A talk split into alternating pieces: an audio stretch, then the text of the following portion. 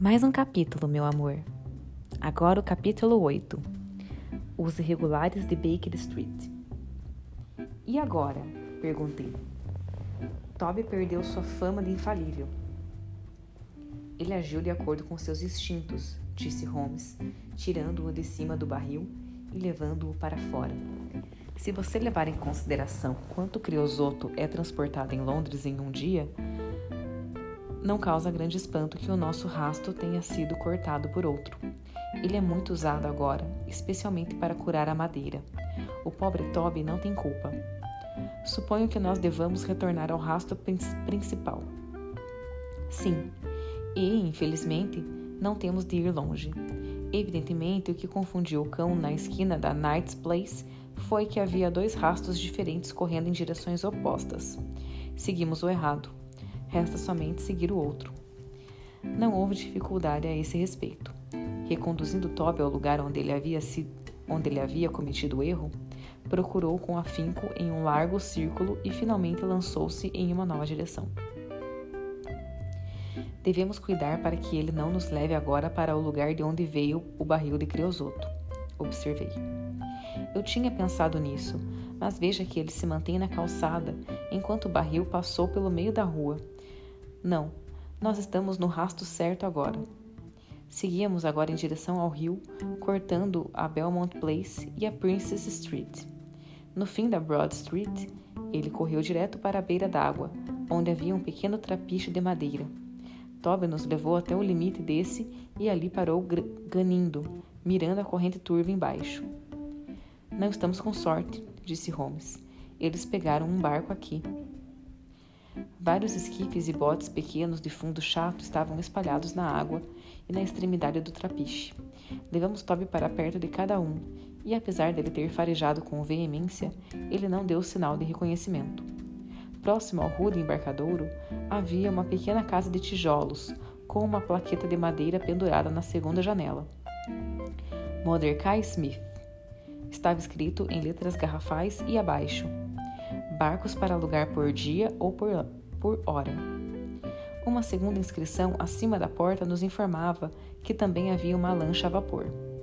Afirmação que era confirmada por uma grande pilha de carvão sobre o cais.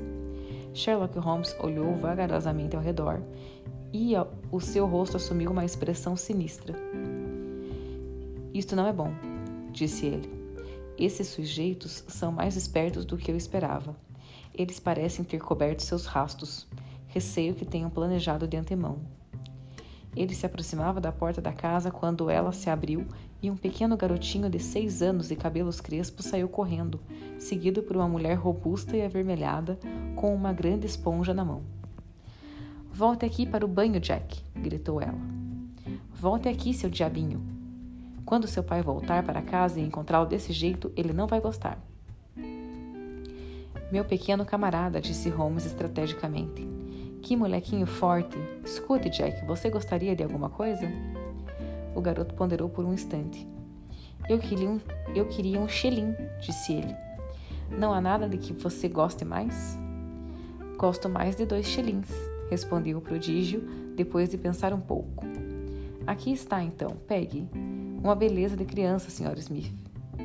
Deus lhe abençoe, senhor. Ele é esperto até demais. Às vezes quase não consigo cuidar dele sozinha, especialmente quando meu marido fica dias fora de casa. Ele não está? disse Holmes com um tom desapontado. Que pena, pois eu queria falar com o Sr. Smith. Ele saiu ontem de manhã, senhor, e na verdade, se já agita, estou começando a sentir-me assustada. Mas se for sobre um barco, senhor, talvez eu possa ajudá-lo. Eu queria alugar a sua lancha a vapor. Ora, veja só, senhor, foi justamente na lancha a vapor que ele saiu. Isto é que não compreendo, pois eu sei que só há carvão suficiente nela para ir até o Woolwich e voltar. Se ele tivesse ido na chata, eu não teria pensado nada, pois muitas vezes um trabalho levou-o tão longe quanto Gravesend, e então se havia muito o que fazer por lá. Ele ficava mais um dia. Mas para mas para que serve uma lancha a vapor sem carvão? Ele pode ter comprado um pouco em um ancoradouro rio abaixo. Para de ficar me corrigindo. Hum. Poderia, senhor, mas ele não costuma fazer isso.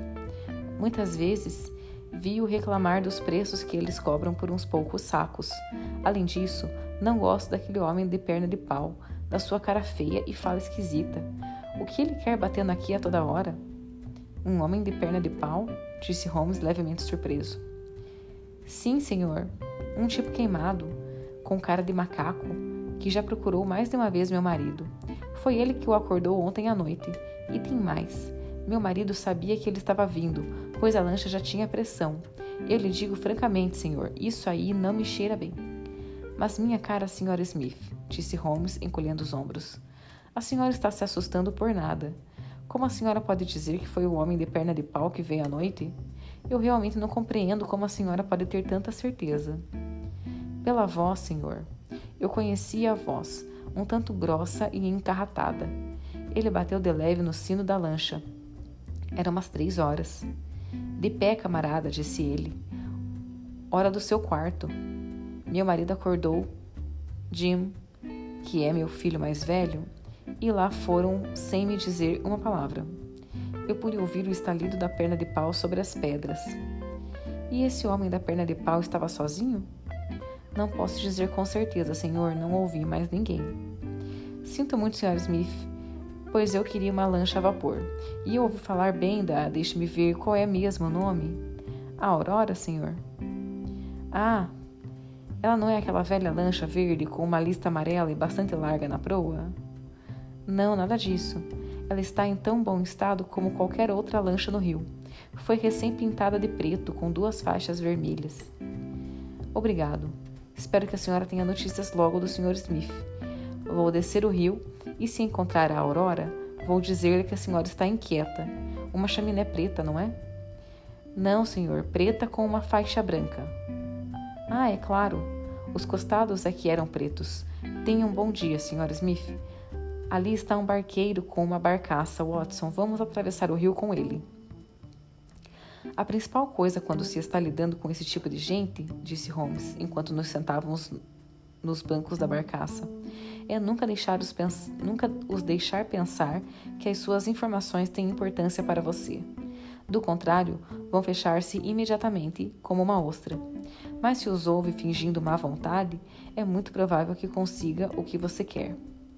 Nosso curso parece bastante claro agora, disse eu. O que você faria então? Alugaria uma lancha e desceria o rio em busca da aurora. Meu caro amigo, isso seria uma tarefa colossal. Ela pode ter atracado em qualquer trapiche em uma ou outra margem do rio, daqui até Greenwich. Depois da ponte há um labirinto perfeito de atracadouros por milhas. Você levaria dias e dias para percorrê-lo se o fizesse sozinho. Empregue a polícia, então. Não. Provavelmente chamarei Altony Jones no último momento. Ele não é um mau sujeito e eu não gostaria de fazer nada que o prejudicasse profissionalmente. Mas acho que prefiro resolver isso sozinho, agora que já fomos tão longe. Então poderíamos colocar um anúncio nos jornais pedindo informações dos proprietários dos ancoradouros? Ancoradouros. Ouviu, meu amor? Muito pior. Nossos homens saberiam que a perseguição estava próxima dos seus calcanhares e deixariam o país. Assim como está, é bem provável que eles o deixem, mas enquanto pensarem que estão perfeitamente seguros, não terão pressa. A energia de Jones vai nos ajudar nesse sentido, pois o seu ponto de vista sobre o caso certamente encontrará espaço na imprensa diária, e os fugitivos vão pensar que todos estão seguindo a pista falsa. O que devemos fazer então? Perguntei enquanto desembarcávamos próximos à penitenciária de Millbank. Pegar esse cabriolé e ir para casa, tomar um café da manhã e dormir por uma hora. É bem provável que tenhamos ação hoje à noite novamente. Pare em uma agência telegráfica, cocheiro. Vamos ficar com Toby, pois ele ainda pode nos ser útil. Paramos na agência dos Correios de Great, Peter Street e Holmes enviou seu telegrama. Para quem você acha que foi o telegrama? perguntou ele ao reiniciarmos nossa viagem. Com certeza não sei. Você se lembra do meu destacamento de detetives da divisão de Baker Street que empreguei no caso Jefferson Hope? Perfeitamente, disse eu rindo. pois esse é justamente o caso em que eles podem ser inestimáveis. Se eles falharem, tenho outros recursos, mas vou tentar com eles primeiro. Aquele telegrama foi para o meu pequeno e indecente tenente Wiggins, e espero que ele e sua gangue estejam conosco antes de terminarmos nosso café da manhã. Eram, oito, eram entre oito e nove horas agora, e eu estava consciente da forte reação após os sucessivos alvoroços da noite. Sentia-me cansado e mancando, com a cabeça confusa e o corpo fatigado. Eu não tinha o entusiasmo profissional que impelia meu companheiro, tampouco podia olhar para o problema como um problema intelectual abstrato. Com relação à morte de Bartolomeu Sholto, pouco ouvira falar bem dele e não conseguia sentir uma intensa antipatia pelos seus assassinos. O tesouro, no entanto, era um assunto diferente. Ele ou parte dele pertencia legitimamente à senhorita Morstan. Enquanto houvesse uma chance de recuperá-lo, eu estava disposto a devotar minha vida a esse único objetivo. Na verdade, se o encontrasse, ele provavelmente a colocaria para sempre além do meu alcance. Contudo, seria um amor mesquinho e egoísta se se deixasse influenciar por semelhante ideia. Se Holmes podia trabalhar para encontrar os criminosos, eu tinha uma razão dez vezes mais forte a instigar-me a encontrar o tesouro. Um banho em Baker Street e uma muda nova refrescaram-me maravilhosamente. Quando voltei à nossa sala, encontrei a mesa posta e Holmes servindo café. Aqui está, ele disse, rindo e apontando para um jornal aberto. O energético Jones e o onipresente repórter chegaram a um acerto. Mas você já está farto desse caso. Melhor comer seus ovos com presunto primeiro. Tomei o jornal dele e li a breve notícia que se intitulava Fato Misterioso em Upper Norwood. A notícia dizia assim: Em torno da meia-noite de ontem, dizia o Standard, o Sr. Bartolomeu Sholto, de Pondicherry Lodge, Upper Norwood, foi encontrado morto em seu quarto sob circunstâncias que indicam uma ação criminosa. Até onde sabemos, nenhum traço de violência foi encontrado no Sr. Sholto, mas foi levada uma valiosa coleção de gemas hindus que o falecido cavalheiro herdara de seu pai. É gemas ou gemas hindus? Eu não sei. A descoberta foi feita primeiro pelo Sr. Sherlock Holmes e o Dr. Watson, que chegavam à casa com o, com o Sr. Tadeu Sholto, irmão do falecido. Por um feliz acaso, o Sr. Altney Jones, conhecido membro da Corporação de Detetives, estava no posto policial de Norwood e compareceu ao local meia hora após o primeiro alarme ter sido dado. Seus conhecimentos e sua experiência foram direcionados imediatamente para a prisão dos criminosos, com o gratificante recurso de que o irmão, Tadeu Sholto, já foi detido, juntamente com a governanta, Sra. Senhora Berstone um mordomo hindu chamado Lau Hao e o porteiro ou segurança chamado McMurdo. É muito provável que o ladrão ou ladrões conhecem bem a casa, pois o notório conhecimento técnico do Sr. Jones e seus poderes de observação minuciosa captaram-no a provar conclusivamente que os patifes não poderiam ter entrado pela porta ou pela janela, mas sim pelo telhado da casa, e depois por um alçapão até um quarto que se comunicava com aquele em que o corpo foi encontrado. Esse fato, que ficou perfeitamente esclarecido, prova conclu conclusivamente que não se tratou de um mero roubo acidental. A ação pronta e enérgica das autoridades demonstra a grande vantagem da presença em tais ocasiões de uma mente vigorosa e hábil.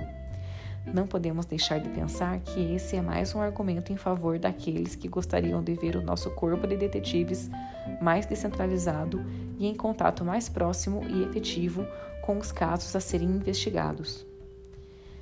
Não é magnífico? disse Holmes, rindo largamente com sua xícara de café. O que você acha disso?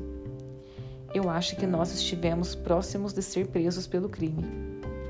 Também acho eu não garanto por nossa segurança agora, se acontecer dele ter outro de seus acessos de energia. Nesse instante, soou fortemente a campainha e consegui ouvir a senhora Hudson, Nossa Senhoria, erguendo a voz em um lamento de protesto e consternação. Meu Deus, Holmes, eu disse, levantando-me. Acho que eles estão realmente em nosso encalço.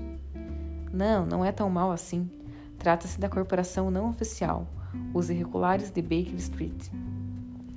Enquanto ele falava, ouviu-se um tropel de passos descalços na escada, uma algazarra de vozes agudas, e em seguida adentraram a sala uma dúzia de garotos de ruas árabes, sujos e maltrapilhos.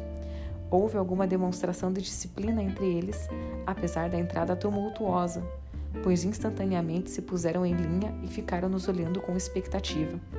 Um deles, mais alto e mais velho do que os outros, deu um passo à frente com um ar indolente, de superioridade, o que era muito engraçado naquele pequeno e reles espantalho. Recebi a sua mensagem, senhor, ele disse, e trouxe-os imediatamente. Três shillings e seis pence de passagens. Aqui está, disse Holmes, passando-lhe algumas moedas. No futuro, eles se reportarão a você, Wiggins, e você a mim. Não posso ter a casa invadida desse jeito. Mas já que estão aqui, todos podem ouvir as instruções. Eu quero saber o paradeiro de uma lancha a vapor chamada Aurora, preta com duas faixas vermelhas, chaminé preta com uma faixa branca, cujo proprietário é Mordecai Smith. Ele está em algum lugar do rio. Eu quero um garoto no embarcadouro de Mordecai Smith, que é de fronte a Milbank, para dizer se o barco voltou. Vocês devem dirigir-se e percorrer minuciosamente os dois lados do rio. Avisem-me no momento em que, estiver, em que tiverem notícias. Está tudo claro? Sim, chefe, disse Wiggins. A velha escala de pagamento e um guinéu para o garoto que encontrar o barco.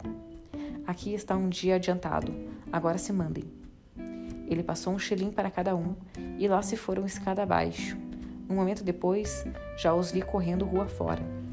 Se a lancha estiver acima d'água, eles a encontrarão, disse Holmes enquanto levantava da mesa e acendia o cachimbo. Eles podem ir a todos os lugares ver tudo, ouvir a todos. Acredito que até a noite eles nos dirão que a encontraram. Entre metentes, não podemos fazer nada. Entre mentes, não podemos fazer nada, a não ser esperar o resultado. Não é possível retomar a pista interrompida antes de encontrarmos a Aurora ou o Sr. Mordecai Smith. Eu diria que Top poderia comer esses restos. Você vai deitar-se agora, Holmes? Não, não estou cansado. Eu tenho uma constituição curiosa. Não me lembro de sentir-me cansado pelo trabalho. No entanto, a ociosidade me exaure completamente. Eu vou fumar e pensar sobre esse assunto estranho que a nossa bela cliente nos trouxe. Se já houve um dia um trabalho fácil para um homem, deve ser esse nosso. Homens de perna de pau não são tão comuns, mas o outro homem deve, creio eu, ser absolutamente único. Esse outro homem de novo? Não quero fazer um mistério a respeito disso para você, de qualquer forma, mas você deve ter formado a sua própria opinião. Agora, considere os dados. Pegadas diminutas, dedos jamais comprimidos por sapatos, pés descalços, bastão de madeira com cabeça de pedra, grande agilidade, pequenos dardos envenenados. O que você diz disso tudo? Um selvagem, exclamei. Talvez um desses hindus que estavam associados com Jonathan Small. Dificilmente seria isso, disse ele. Logo que vi sinais de armas estranhas, eu, tive inclinar, eu estive inclinado a pensar isso mas o caráter extraordinário das pegadas me fez reconsiderar meus pontos de vista. Alguns habitantes da Península Indiana são homens pequenos, mas nenhum teria deixado marcas como essas. O hindu típico tem pés longos e finos.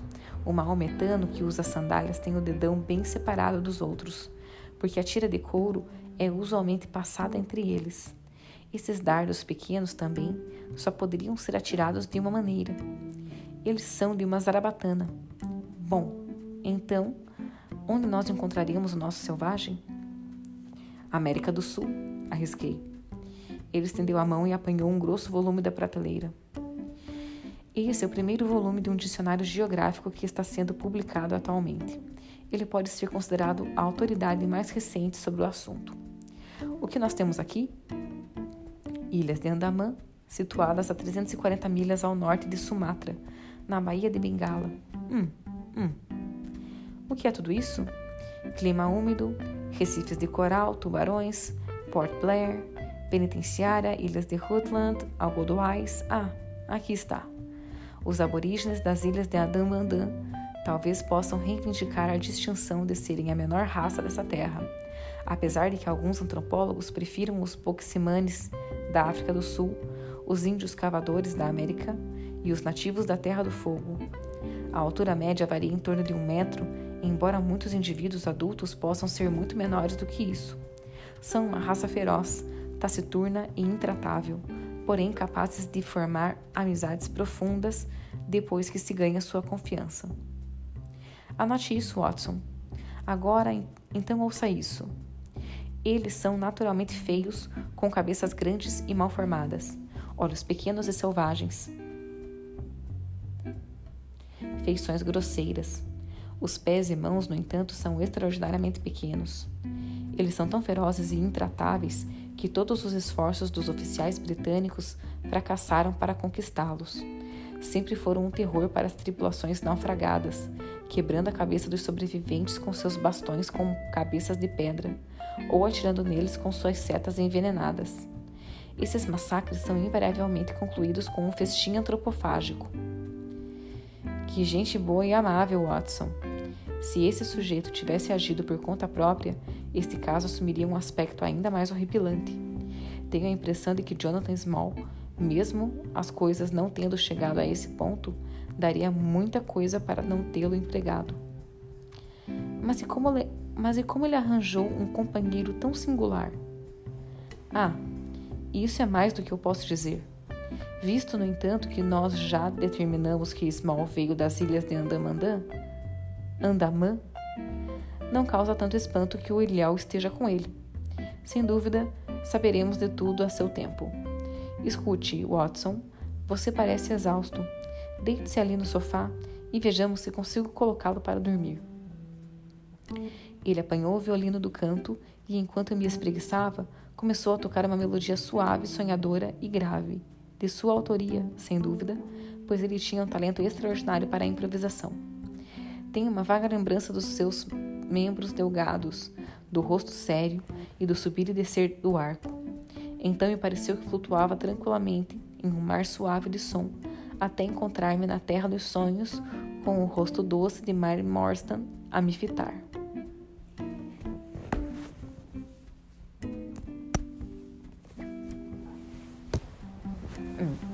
Tá gostando, meu amor? Vamos para mais um capítulo. Capítulo 9 Uma falha na cadeia de eventos. A tarde já era avançada quando acordei, revigorado e bem disposto. Sherlock Holmes ainda se encontrava exatamente como o havia deixado, salvo que ele tinha deixado de lado o violino e estava profundamente mergulhado em um livro. Olhou-me de lado quando me mexi e observei que seu rosto estava sombrio e preocupado. Você dormiu profundamente, disse ele. Temi que a nossa conversa fosse acordá-lo. Não ouvi nada, respondi. Então, você tem notícias novas? Infelizmente, não.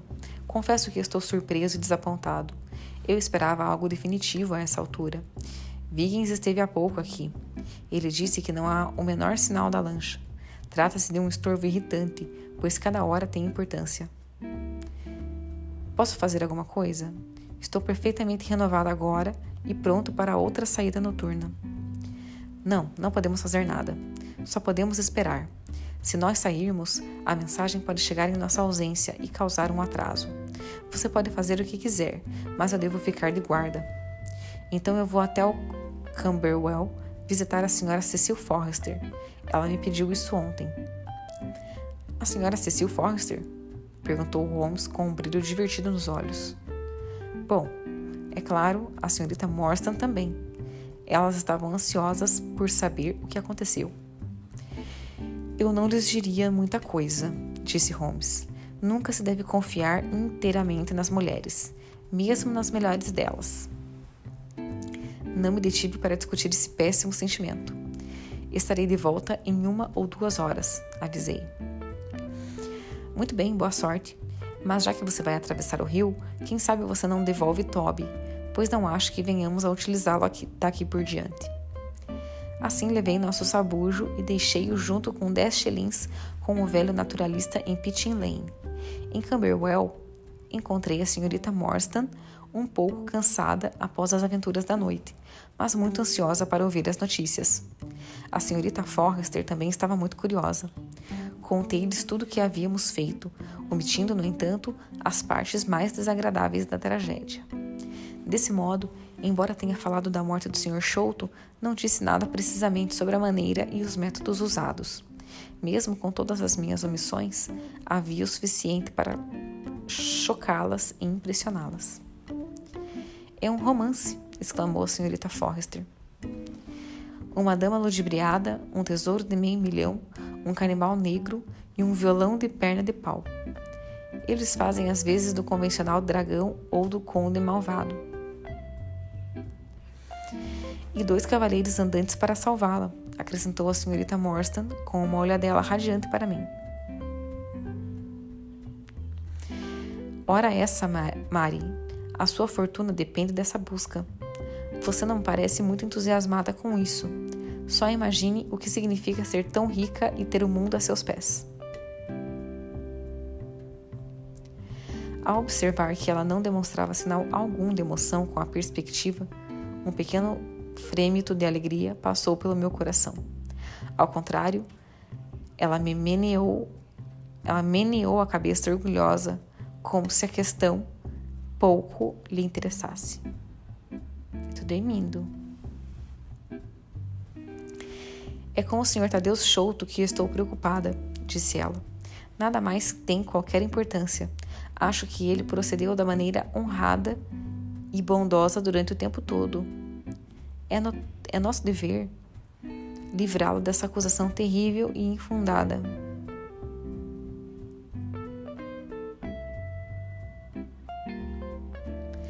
Já anoitecia quando deixei Camberwell e bastante escuro quando cheguei em casa. O livro e o cachimbo do meu companheiro estavam na sua cadeira, mas ele tinha des desaparecido.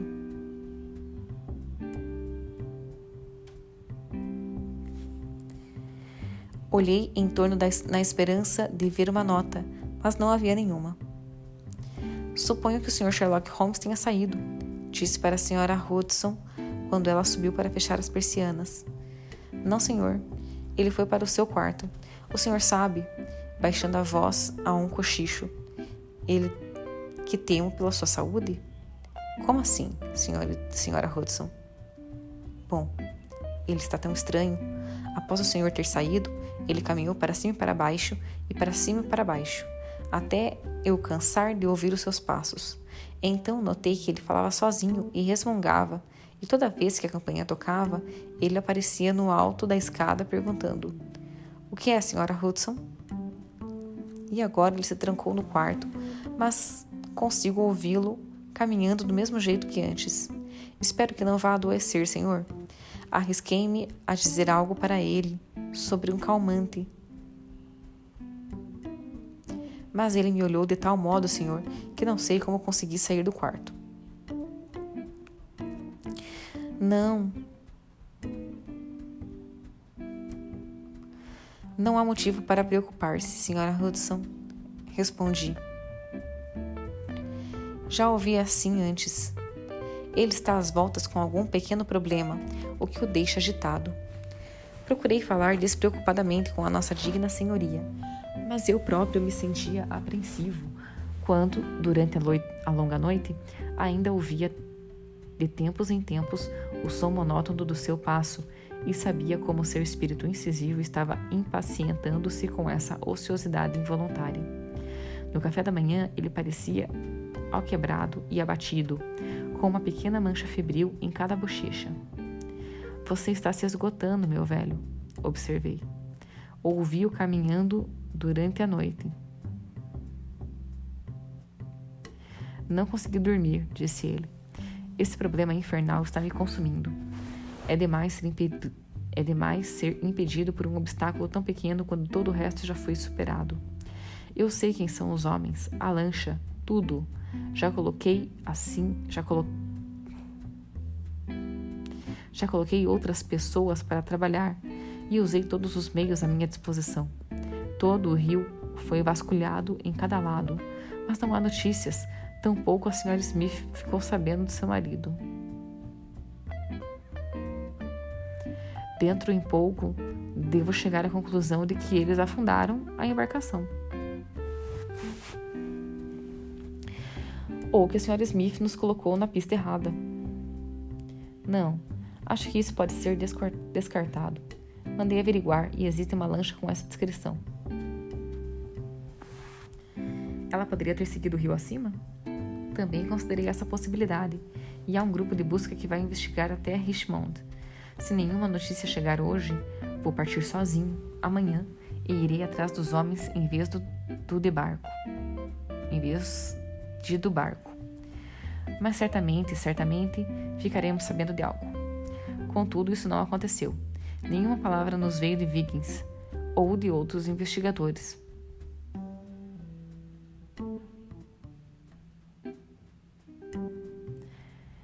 Nenhuma palavra veio de Vikings ou de outros investigadores.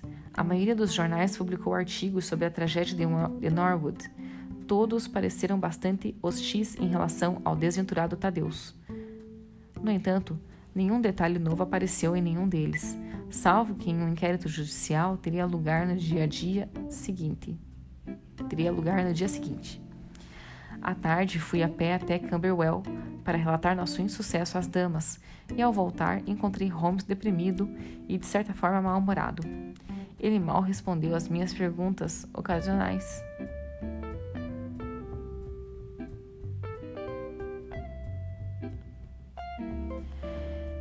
ocupando-se toda a noite com uma análise química obscura que envolvia bastante aquecimento de retortas e destilação de vapores, terminando finalmente com um cheiro que quase me expulsou do apartamento. Até altas horas. Até altas horas da madrugada, ainda pude ouvir o tinir dos tubos de ensaio, o que me disse que ele ainda estava trabalhando no seu experimento mal cheiroso. No raiar do dia, acordei sobressaltado e surpreendi-me ao vê-lo parado ao lado da minha cama, vestindo um rude uniforme de marinheiro, com um pesado casco e uma manta vermelha enrolada no pescoço. Vou para o rio, Watson, ele disse. Andei revirando o caso em minha cabeça e só encontro uma saída. De qualquer forma, Vale a pena tentar. Certamente eu posso acompanhá-lo, não é? Eu disse: Não. Você pode ser muito mais útil se percorrer. Não, você pode ser muito mais útil se permanecer aqui como meu representante. Estou pouco inclinado a ir, pois é bem provável que alguma mensagem possa vir durante o dia, apesar de que Viggins Estava desanimado a esse respeito ontem à noite. Quero que você abra a todas as Quero que você abra todas as notas e telegramas e proceda de acordo com seu próprio julgamento. Se chegar alguma coisa fictícia, posso contar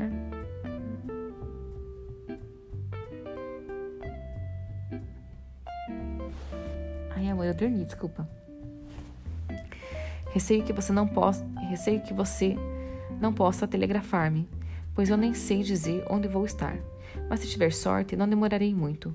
Devo ter alguma notícia, seja qual for, antes de voltar. Até a hora do café da manhã, ainda não recebera notícia alguma dele. Ao abrir o Standard, entretanto, vi que havia uma nova alusão ao assassinato. Dizia assim: Com relação à tragédia de Upper Norwood, dizia o jornal, nós temos razão para acreditar que o assunto promete ser ainda mais complexo e misterioso do que foi originalmente suposto. Novas provas demonstram ser inteiramente impossível que o Sr. Tadeu Souto possa estar envolvido de alguma forma no caso. Ele e a governanta de Sra. Berston foram soltos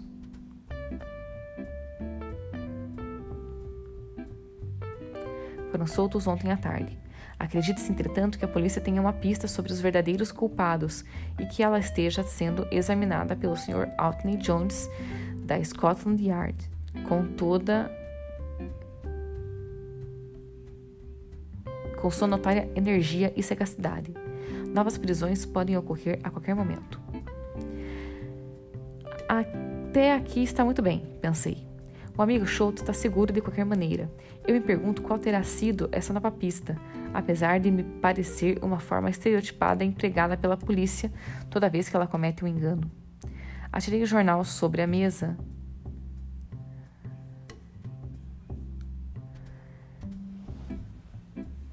Ai, amor, peraí, me perdi.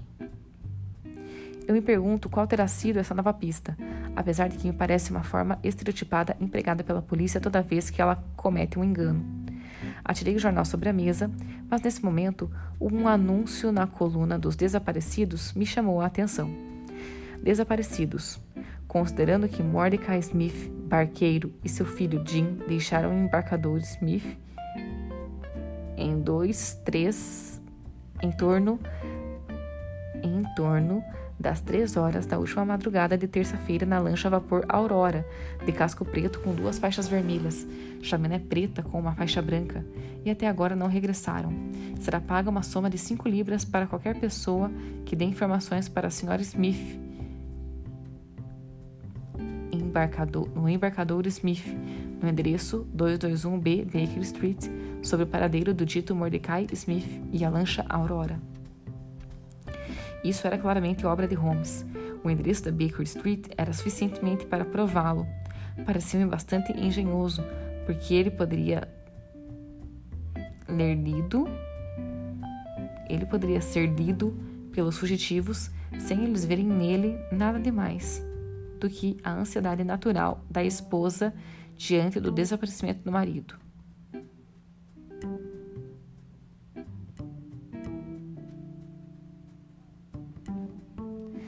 Foi um dia longo.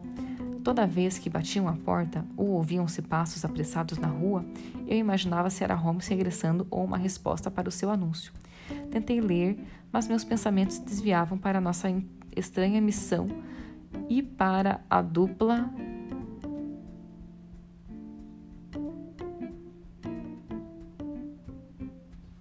Tentei ler, mas meus pensamentos se desviavam para a nossa estranha missão e para a dupla perversa e desajeitada que estávamos perseguindo.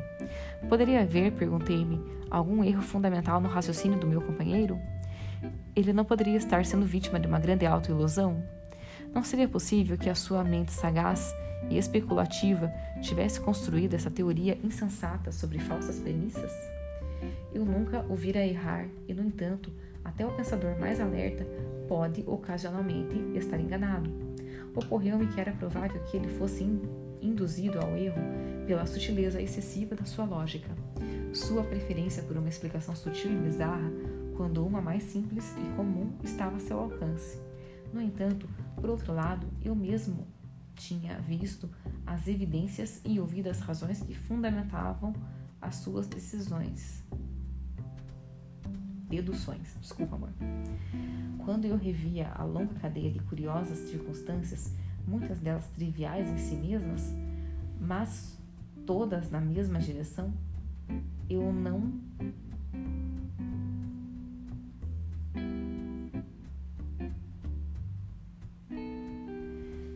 Quando revia a longa cadeia de curiosas circunstâncias, muitas delas triviais em si mesmas, mas todas na mesma direção, eu não podia fugir da conclusão de, de que mesmo a explicação de Holmes sendo incorreta, verdadeira, a verdadeira teoria devia ser igualmente outré e surpreendente.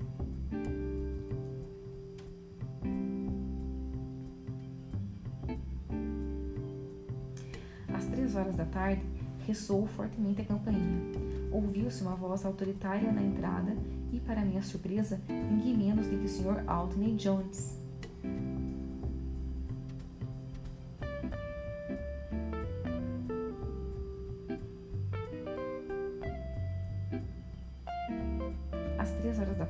ressoou fortemente a campainha. Ouviu-se uma voz autoritária na entrada e, para minha surpresa, ninguém menos que o Sr. Anthony Jones foi introduzido na minha sala. Ele parecia muito diferente, no entanto, daquele imperioso e rude professor de bom senso que havia assumido o caso com tamanha confiança em Upper Norwood. A sua expressão era abatida e a postura submissa e até arrependida. Bom dia, cavalheiro. Bom dia. Ele disse. O senhor Sherlock Holmes sorriu. Segunda, segundo lhe dizem.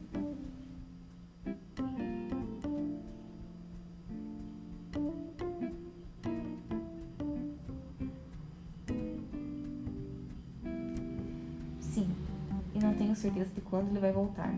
Mas talvez o senhor queira esperar. Sente-se e prove um desses charutos.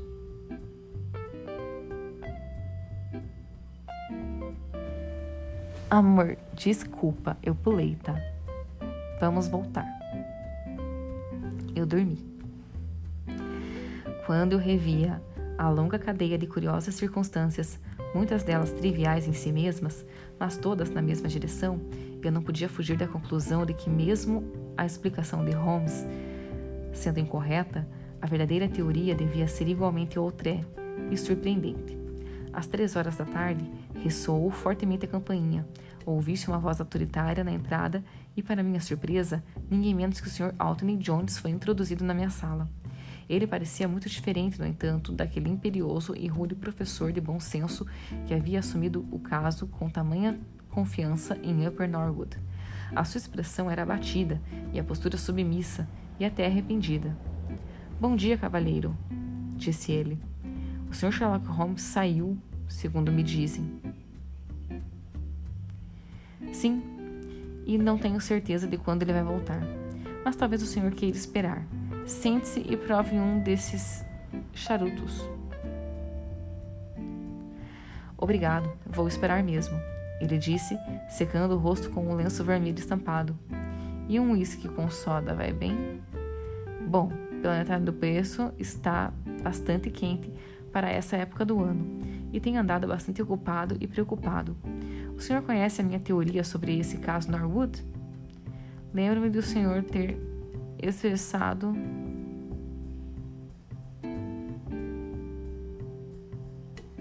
Não. Não, amor, eu sonhei. Calma aí. E um uísque com soda? Bom, pela metade do copo. Está bastante quente para essa época do ano e tem andado bastante ocupado preocupado. O senhor conhece a minha teoria sobre o caso Norwood? Lembro-me do senhor ter expressado uma. Bom, fui obrigado a reconsiderá-la. Eu já tinha jogado uma rede em cima do Dr. Chouto, cavalheiro, quando ele de repente fugiu por um dos buracos. Ele foi capaz de arranjar um álibi que não foi possível derrubar.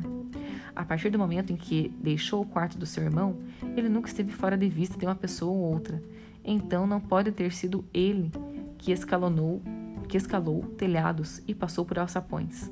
Trata-se de um caso muito obscuro e meu crédito profissional está em jogo. Eu gostaria muito de um pequeno auxílio.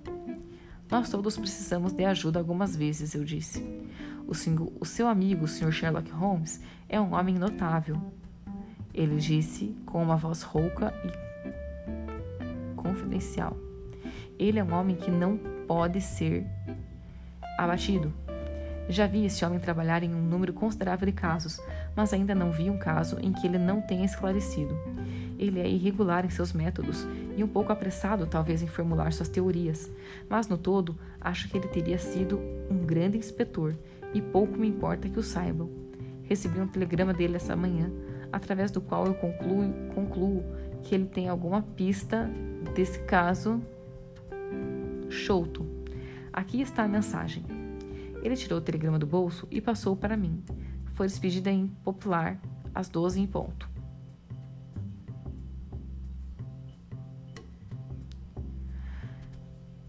Ele tirou o telegrama do bolso e passou para mim. Foi despedido em popular às 12 em ponto. Vá imediatamente a Baker Street, dizia o telegrama. Se eu não tiver voltado, espere por mim. Estou no encalço do bando Chouto. Pode vir conosco hoje à noite se quiser estar presente no desfecho do caso. Isso me soa bem. Ele evidentemente reencontrou o rosto mais uma vez.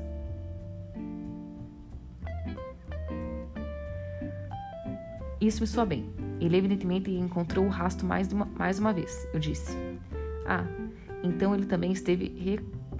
ele também esteve errado exclamou Jones com evidente satisfação. Às vezes, até os melhores dentre nós se enganam. É claro que isso pode provar-se um alarme falso, mas é meu dever enquanto representante da lei não deixar escapar nenhuma chance. Tem alguém na porta, talvez seja ele. Alguém subia penosamente a escada com passos pesados e respiração ofegante, denotando intenso esforço. Uma ou duas vezes parou, como se a subida fosse demais para ele.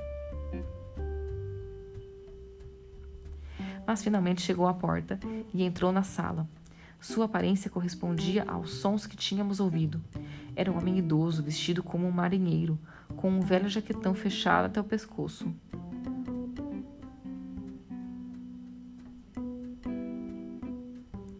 Ah.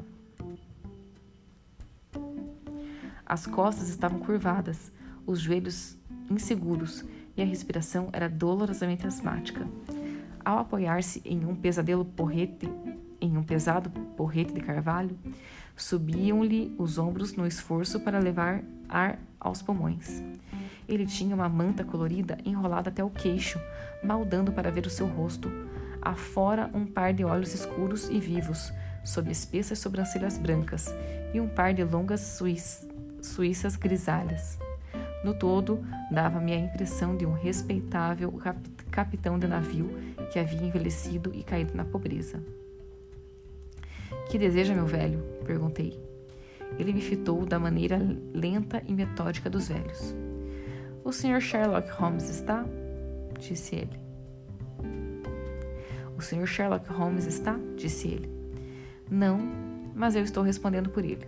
O senhor pode me passar qualquer mensagem que tenha para ele. Era para ele em pessoa que eu iria fazer isso, ele disse. Mas estou lhe dizendo que respondo por ele. É a respeito da lancha do Mordecai Smith? Sim, eu sei onde ela está. E eu sei onde estão os homens que ele está procurando. E eu sei onde está o te tesouro. Eu sei de tudo sobre o caso.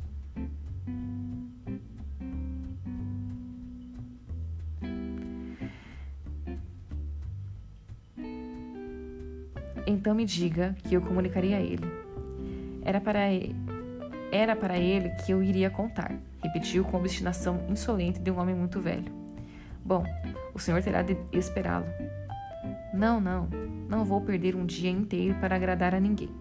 Se o Sr. Holmes não está aqui, então o Sr. Holmes deve descobri-lo sozinho. Não gosto da cara de nenhum dos dois e não vou dizer uma palavra. Ele se arrastou até a porta, mas Anthony Jones tomou-lhe a frente. Espere um pouco, meu amigo, ele disse. Você tem informações importantes e não pode ir embora.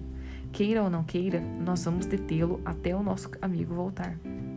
O velho fez uma tentativa de ganhar a porta, mas quando Anthony Jones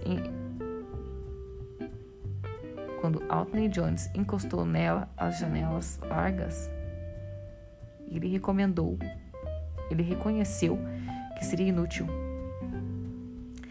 Bela maneira de tratar as pessoas, gritou ele com um bastão no chão.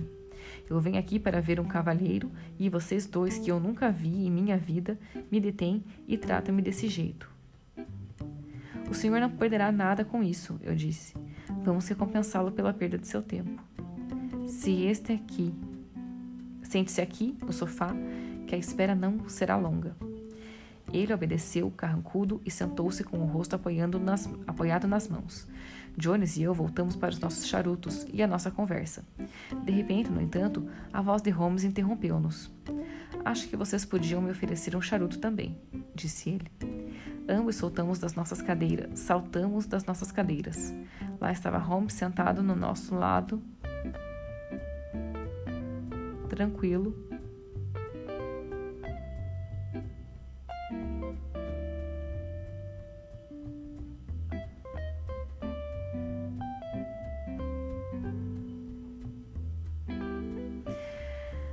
saltamos das nossas cadeiras. Lá estava Holmes sentado ao nosso lado, com um ar tranquilamente divertido. Holmes, exclamei, você aqui. Mas onde está o velho?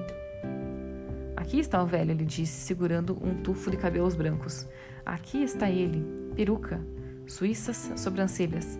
Mas achei difícil que o disfarce passasse por esse teste. Ah, seu malandro! exclamou Jones, deliciado. Você poderia ser um ator dos bons. A sua tosse era a mesma de um asilo de pobres, e aquelas pernas trôpegas valiam dez libras por semana. Mas eu achei que conhecia o brilho do. Mas eu achei que conhecia o brilho do seu olhar. Estive trabalhando todo dia nesse disfarce, ele disse, acendendo o charuto. Acontece que muita gente no mundo do crime começa a conhecer-me, especialmente desde que o meu amigo aqui começou a publicar alguns dos seus dos meus casos, de sorte que só posso fazer minhas expedições com alguns disfarces simples como esse. Você recebeu o telegrama? Sim, foi isso que me trouxe aqui. Fez algum progresso no caso? Tudo deu em nada. Tive de soltar dois dos meus prisioneiros, e não há palavras contra os outros dois.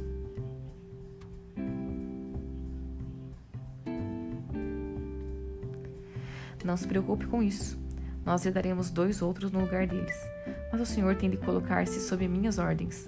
Oficialmente, o senhor receberá o crédito, mas desde que trabalhe de acordo com minhas diretrizes. Está de acordo? Inteiramente se me ajudar a me encontrar os homens. Bom, então, em primeiro lugar, eu gostaria de um barco veloz da polícia, uma lancha a vapor, no cais de Westminster, às sete horas. Isso pode ser conseguido facilmente, sempre há uma lancha por lá, mas eu posso dar um telefonema para ter certeza. A seguir, preciso de dois homens. Preciso de dois homens robustos em caso de resistência. Haverá dois ou três no barco o que mais? Quando prendermos os homens, nós chegaremos ao tesouro. Acho que será um prazer para o meu amigo aqui levar a caixa para a jovem dama que tem o direito sobre metade dela. Vamos deixar que ela seja a primeira a abri-la. Hein, Watson? Seria um grande prazer para mim. Trata-se de um procedimento bastante irregular, disse Johnny sacudindo a cabeça. Porém, em todo caso é irregular e suponho que seja melhor fechar. Porém, todo caso é irregular e suponho que seja melhor fechar os olhos para isso. Depois, o tesouro deve ser entregue às autoridades até a investigação oficial ser concluída. Certamente, isso não será problema. Mais uma coisa, eu gostaria muito de ficar sabendo de alguns detalhes desse caso por parte do próprio Jonathan Small. O senhor sabe que eu gosto de tomar conhecimento de todos os detalhes dos meus casos. Haverá alguma objeção quanto a eu ter uma entrevista não oficial com ele, aqui ou em outro lugar, desde que ele esteja bem vigiado? Bom, o senhor tem o comando da situação. Não tenho provas ainda da existência desse Jonathan Small. Entretanto, se o senhor não conseguir pegá-lo, não vejo como possa recusar uma entrevista com ele. Então está combinado. Perfeitamente. Algo mais? Apenas que eu insisto que o senhor jante conosco. A janta estará pronta em meia hora. Tenho ostras e um par de fazões, com uma pequena variedade a escolher de vinhos brancos. Watson, você ainda não reconheceu os meus méritos como dono de casa. Nossa, amor, tô com muito sono. Agora eu terminei e vou dormir, tá bom? Até daqui a pouco para mais capítulos. Um beijo.